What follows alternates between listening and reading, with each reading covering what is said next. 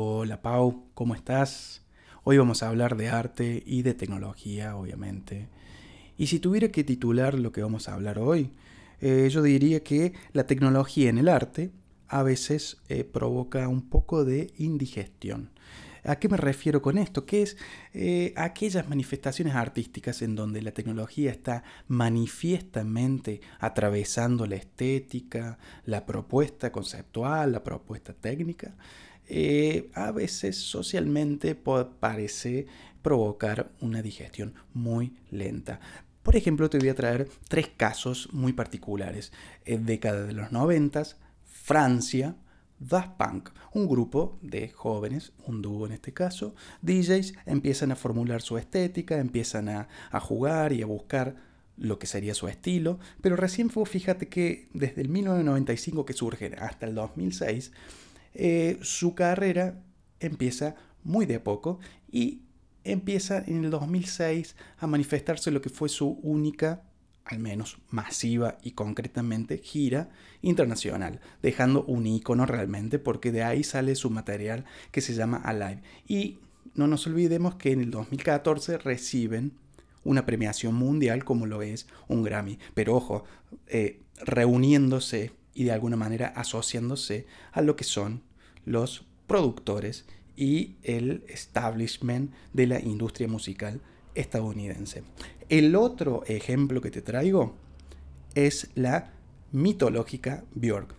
Esta islandesa, que es eh, compositora, DJ, eh, actriz, bueno, su currículum es muy extenso. Vos fíjate que empieza su carrera prácticamente lanzando un disco debut en el año 1993 y esa es cuando comienza de alguna manera su multifacética etapa de artista, actriz y todo lo que hemos nombrado. Y recién en el año 2011 es cuando de alguna forma se hace muy conocido o al menos irrumpe en una novedad tecnológica con un disco que recomiendo que se llama Biofilia.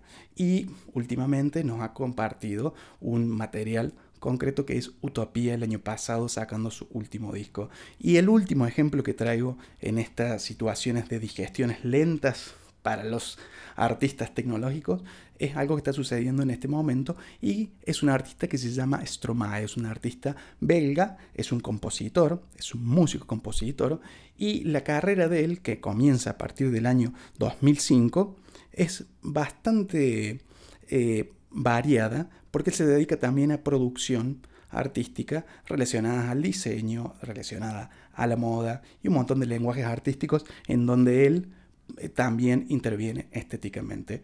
Bueno, esos son tres ejemplos para de alguna manera hablar de que a veces cuando el arte atraviesa concretamente y la tecnología está manifiesta allá adentro, a veces puede provocar una digestión bastante lenta, como vimos en estos tres casos. Eh, Pau, te dejo un gran abrazo y seguramente nos estemos escuchando en la próxima. Soy Fede Gaumet y nos escuchamos en la próxima.